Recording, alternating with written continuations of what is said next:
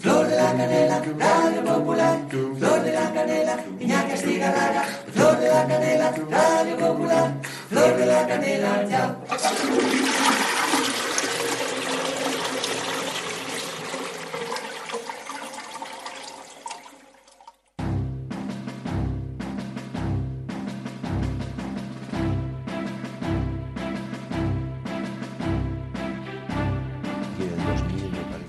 Pues en la agenda musical tengo a, después escucharemos a Frederick Carlis eh, Gustav Luken, que vienen en cuarteto a Bilbena y a Club y en el conservatorio.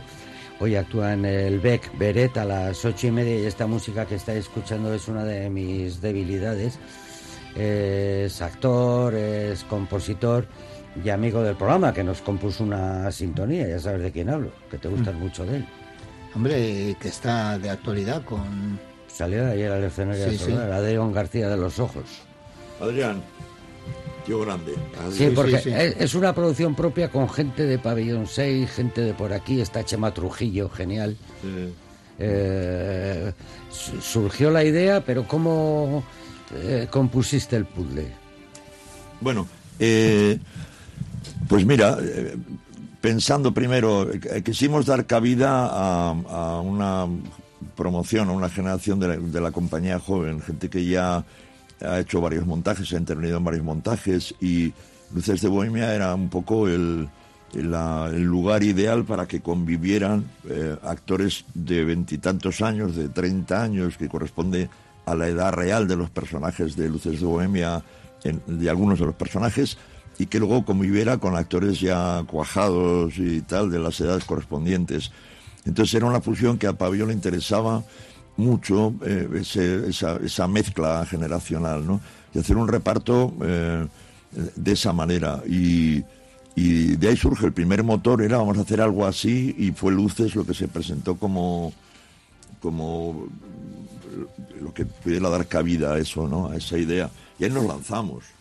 Pero es que en tu cabeza, yo creo, tú me, tú me dirás, eh, está una compañía estable. Sí, ¿No? ya- o sea, yo- yo creo que ahora eh, que ya está en marcha Pabellón, que ya ha cumplido sus sus eh, diez añitos, que ya está en lo que dicen los expertos eh, eh, consolidado como proyecto, que empieza a tener una regularidad y tal, que va a tener un, un espacio renovado dentro de un año, que, que ya han empezado las obras de la sede de la compañía joven, tal eso va a seguir funcionando y yo creo que la siguiente pata de este banco, de este proyecto, va a ser eh, una compañía estable, una compañía que, eh, que se mueva, que, que acuda, que concurra, digamos, en el, en el mercado y en el circuito que está funcionando y, y, bueno, que, que tenga su, su propio elenco, que junte una serie de gente que yo tengo en la cabeza y no quiero desvelar y que bueno que se, que se meta en esa en ese es- circuito. cuando he dicho en ese circuito, pero digamos un circuito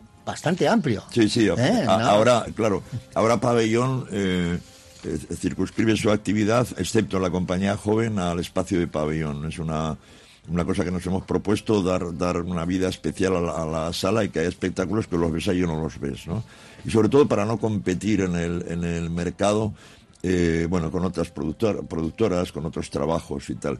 Pero eh, en esto sí abiertamente entraríamos a- en, las condiciones normales de, producción y tal. En Pabellón hay una parte de voluntariado, una parte de romanticismo, una, una parte de, bueno, de, de ir con lo justo a taquilla y tal, ¿no? Eso se sigue manteniendo, es decir, una, una profesión tan en precario como la nuestra se va a seguir manteniendo porque da por lo menos rentabilidad artística pero luego vamos a entrar, como digo, en ese mercado eh, lo, más amplio que podamos y eso. Eh, ojalá, siempre digo lo mismo, que a pesar de las reformas que vayan a hacer en Zorrozaurre, en la Ribera de Deusto, se mantenga la terminal, eh, pabellón 6, que estéis allí los jóvenes, los de- la sala de exposiciones, el bar, terraza con hamburguesa. Es decir, que se cree un espacio que dé vida, algo que en principio, diseñado, eh, es hormigón, hierro, cristal. Es decir, que haya ya, ya que está allí, siga habiendo un alma que dé vida, que sea un centro. Voy allí por algo, no solamente a visitar una cuñada, que muchas veces eh, yo siempre digo que Arangoiti voy a visitar a, a alguien, no, no, no porque haya una propuesta. ¿no? Ojalá se mantenga esta propuesta. Nagore, guapa. Eh, hablamos de Luces de Bohemia, hablamos de una obra que yo considero magistral, hablamos de muchas cosas.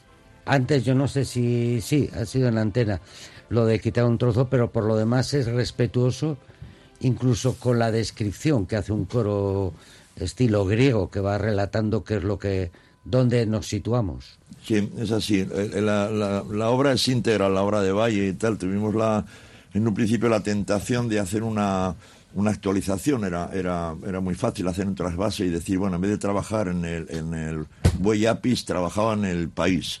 Y en vez de ser el ministro no sé cuántos, era Mariano Rajoy. Y en vez de ser ta, ta, ta, y haber hecho una actualización. Los fondos de reptiles, todo esto se refieren a tal. Este señor es Villarejo, el otro tal. El ministro es no sé quién. Pero nos parecía que era facilitar demasiado y, y jugar con la actualidad de una manera efímera, ¿no? Eh, Divertir seguramente. Hubiera estado más cerca Ramón, de... que, que sin hacer eso se entiende todo. Claro, es se que, es, entiende es todo. que yo creo que es el, re- el- el espejo deformante de la actualidad, es aquello que hizo Valle hace un siglo. O sea, es el mejor espejo deformante Sí. que, ha- que haber tratado de deformar Sí, desde sí, la sí. actualidad. Ese es el asunto, que él, es el espectador el que disfruta eh, buscando las analogías y todo esto con, con la actualidad, ¿no? Sí, sí. Hombre, Sí, sí. costumbrista era Jardiel Poncela y hay obras en las que la sociedad de naciones, cosas que eran de su época, pues una palabra o una organización se puede sustituir por otra, pero en este caso la riqueza del lenguaje, es decir, el lenguaje castizo cuando está en la taberna, eh, El burocrático. el los- burocrático, los- el del periódico vendido totalmente a, Sí, al, tiene como al fondo de reptiles, los fondos reservados do- por el cual le van a pagar un dinero. Es decir, yo eso uf, me parece que se puede conservar porque mantiene vigencia, aparte de que se vayan los que- borbones. que en, en el recorrido de la noche es que estás en todos los ambientes, ¿no? Sí. El oficial, el otro, las Sí, putas, ¿no? sí. Yo creo que es, que es eso, que es el altavoz, digamos, ¿no? Es por el que pasa, digamos, todas esas... Luego Valle hace una cosa muy bonita, que es jugar con el, un poco con el teatro y con la estética, parodiando y, enredando. Es decir, hay zarzuela. En, en Luces de Bohemia hay zarzuela, pero también hay eh, tragedia, pero también hay... Y luego ese paralelismo con la con lo religioso. O sea, en, en ese viaje es un eh, tiene el mismo número de escenas que tienen las, los eh, recorridos estos religiosos. Los, eh. Estaciones. Sí, las estaciones, eh, es- es- también vende la capa eh, tal, también hay una, una cosa por dinero, también hay... Tiene lo mismo que las estaciones, que son 12 o Siete. o siete o nueve. Siete, son dos, eh, son 14, eh, eh, eh, eh, tiene 15 escenas, eh, Luces de Bohemia, pero se, es decir, no es accidental que, que Valle utilizase esta referencia para jugar, que utilizase Shakespeare, porque siendo un renovador del teatro del siglo XX, eh, en Valle, con, con la, fase final de Lorca y tal, en realidad lo que hace es heredar lo más eh, interesante de la historia del teatro. Él, reconoce, Valle reconoce la influencia de Shakespeare y esa construcción en, en múltiples escenas que no se lo permitía el teatro de principios del siglo, eh, él lo hacía ya, sabiendo que igual en- no se iba a poder representar en ningún teatro, porque ¿quién iba a meter 14 decorados y tal, no? Ni en la zarzuela más rumbosa eh, lo, lo hacían, ¿no? Él pensaba una, un- una nueva forma de teatro y pensaba mucho en la palabra. Yo creo que él escribía, es, es un texto muy bonito para decir. No es difícil de decir, hay diálogos contemporáneos que son... que no- que no Bueno, pues ningún- sí, hay, Puesto palabras que que, le- se utilizan actualmente que vienen de aquel casticismo. Y es, y es un mecano, ¿no? Porque se compone de su casa, vida privada, el bar, taberna, el, el periódico en el que no está él, pero están sus seguidores jóvenes, eh, la cárcel, hostia, es el calabozo con el joven Sí, sí que en la película lo hacía y Manol Arias, por cierto, no se me olvidara. Mm. Es decir, va distintos extractos y, también es una especie como y hace un retrato pa, pa, pa, pa, pa, pa, pa, de aquella sociedad desde los salones más sí. lujosos a, lo, a, las tabernas más bajas. ¿no? Incluso hay una también una modernidad que en aquella época imagino que era, que era la el, el- hacer dos escenas que, que se supone que transcurren en el mismo momento. La, la- la- del la periódico, redacción del periódico y la y la, del, la del ministro. A ver, era un moderno Valle, eh, cuidado. Sí. Era un renovador del teatro. Es que la imagen del señor Barbudo, que habla raro eh, y, que, y que se estudiaba en el bachillerato, da la sensación de que es habla así como un, un Lope de Vega o, o una de la que viene de la tragedia griega. Es un renovador del, del sí. teatro, no del teatro español, del teatro en general. O sea, y hablando de renovación, curioso. la verdad el es lenguaje. eh, me- eh, a mí ayer me pareció que, que vuestro montaje era también innovador, Mm. ¿no? Sea, realmente en el movimiento de los actores, en el movimiento de la acción, en la, en la unión de una, de, de, una escena con otra, ¿no? En todo, en todo ese movimiento, en, en, en cómo un, eh, un actor, tú haces siempre el mismo, pero como los otros, casi todos los otros, menos también eh, Latino. eh, don, don Latino, eh, van cambiando con una rapidez extraordinaria, ¿no? Sí, sí, sí. Y, eh, o sea, Sa- Alfonso Sastre decía que Valle estaba haciendo un teatro irrepresentable tal. eh, eh, eh, era un, lo que llamaba un autor puro. Sastre se consideraba a sí mismo, Alfonso Sastre, también un autor puro y a veces tenía ese ramalazo de tengo la sensación de que soy un autor que no voy a ser repre- representado, ¿no? Porque el teatro que se está haciendo en el caso de, Alfonso, no es no, da cabida a, a- a mi mirada sobre el teatro y tal. Lo de Valle era más... también evolucionó. Esa escena que citabas del preso catalán no estaba incluida en un principio en, en las primeras publicaciones. La añadió luego porque también La Valle Inclán. Sí, eh, el mismo, o sea, no es que estuviera censurado, tal, es que no existía.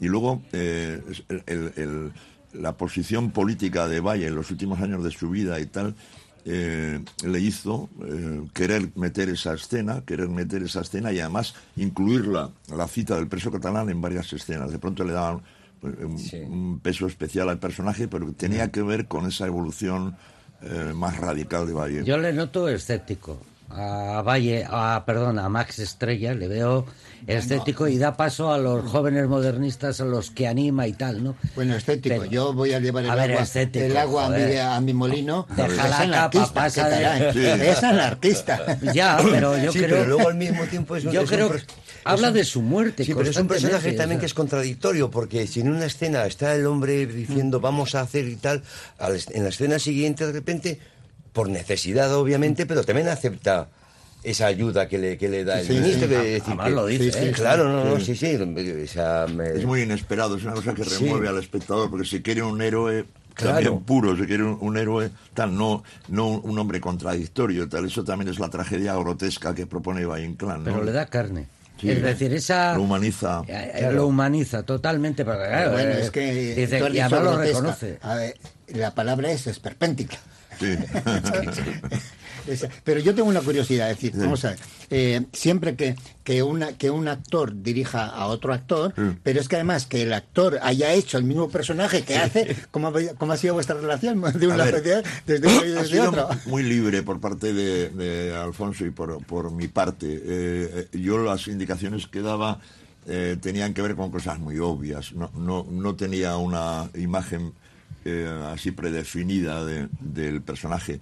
Con, a- con Alfonso, además de esto que he contado, luego me he acordado de una cosa. Yo he dirigido en una ocasión a Alfonso en, en- en un proyecto estupendo que hubo hace años donde nos juntamos cinco directores, un, un proyecto promovido por, por Gueroa y por el grupo, un grupo andaluz donde estaba Sergi Belbel, Ernesto Caballero, Andrés Lima, eh, eh, Ortega, Pepe Ortega, Pepe Ortega sí, y, Alfonso eh, Zurro. y tal, y Ramón Barea. Buena, buena alineación. En ese rollo, en ese rollo hace años. Y ahí en uno de las eran unas piezas que todas transcurrían en un tanatorio. Cada uno contaba una historia y hubo un cruce. Los, los autores eh, dirigían, los directores eh, no sé qué, Sí. un, un cruce, dirigía la obra de otro. Ningún autor dirigía su propio Sí. texto, sino que era cogido por otro director y entonces era una especie de mezcla donde la mirada de cada uno... Había, había un Sí, texto sí. de. Bernardo de Achao, por cierto, se me olvidó, que es el que no podía dirigir y ahí entre, eh, entre ellos. Bueno, eh, dirigí una de las piezas y ahí nos, nos conocíamos. Eh, eh, lo que digo, yo creo que ha estado con libertad y él ha, ha ido creando un personaje, con, encarnándolo y tal. Igual que este montaje no tiene que ver nada. Yo huí de las versiones eh, que tenía en la memoria, de las personas en las que yo había trabajado y tal. Había que reinventar y es infinitamente reinventable Luces de Hombre, hay cosas nuevas. Bueno, ya Por ejemplo, el contar, porque cuando, cuando tienes presupuesto hay un mogollón de actores y actrices, porque hay muchos personajes en este recorrido eh, por las diferentes capas sociales. Y, y bueno, hay, hay, hay presupuesto para, para ello.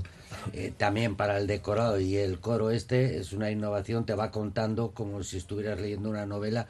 Estás en la calle, tal, es de noche, o estás en el palacio, esto y lo otro. Y otra innovación es la de Latino de Hispalis, que está hace una- representado por una mujer, Hace una actriz, lo hace Yone Irazábal. que hace el papel de hombre. Sí, sí, no, no, no, no, no se llama Latina de, de Hispalis, se llama latino. Latino de Hispalis. Eh, es un juego, es un bufón. El personaje de Latino también tiene muchas lecturas, es una especie de alter ego de, de, de Max, es un poco la, la parte gris de Max, y, pero también es un bufón. También en ese héroe trágico eh, tiene un bufón que le, complementa, que le contradice, que tal. Y de pronto me pareció una forma de distanciarlo más. eh, eh, que lo hiciese una actriz. De, de pronto es un personaje que es claramente irreal y que lo aceptas como como eh, como una cosa no realista y tal, ¿no? Y yo creo que juega esa función y Ione hace un trabajo muy muy especial sin necesidad de, de hacer de, de- de hombre, sí, ni sí, nada. sí. Es una Eso lo tienes que decir tú, pues, No, no, que es no sé en qué otra a quien dais la, réplica. No, lo, lo- lo comentaba en alguna otra entrevista y es que ya ahora mismo ya no te imaginas, yo no me imagino otro latino. Y es verdad, que decir, al final es, es cierto, es verdad que cuando me, cuando el casting y tal, no sé qué, y fulano y tal, digo, ostras, aparte que ya con Johnny he trabajado unas cuantas veces, te dices, ostras, Johnny. Y sí, es verdad, es sorpresa, te ¿no? puede sorprender, pero en cuanto empiezas pero- a jugar... pero juegas, Vamos sí. un momento a publicidad y seguimos hablando de una obra que se representa hoy, última función. ¿Te suena? Última Hoy, función. última función. y después, a partir del, creo que he dicho 20 o 22, 22, 22. en el pabellón 6, que es donde, como dice Ramón Barea, su director nació la idea y se ha ido gestando. Y también hablaremos de Bilbao Gloria Mundi, de un libro que representa a un hombre que creo que conociste. eh, Tal Juan Carlos. eh, Juan Carlos Eguileot, que era un genio y tiene un libro que nos trae Marino Montero Egunon. escrito por José Carlos Torre, que hizo una tesis doctoral sobre Juan Carlos Eguileot. O sea, más tesis O sea, cum laude. no. Que le ha valido ser profesor de la UPV, Es la que no está mal. ¿eh? Tu tesis, Juan Carlos. Sí.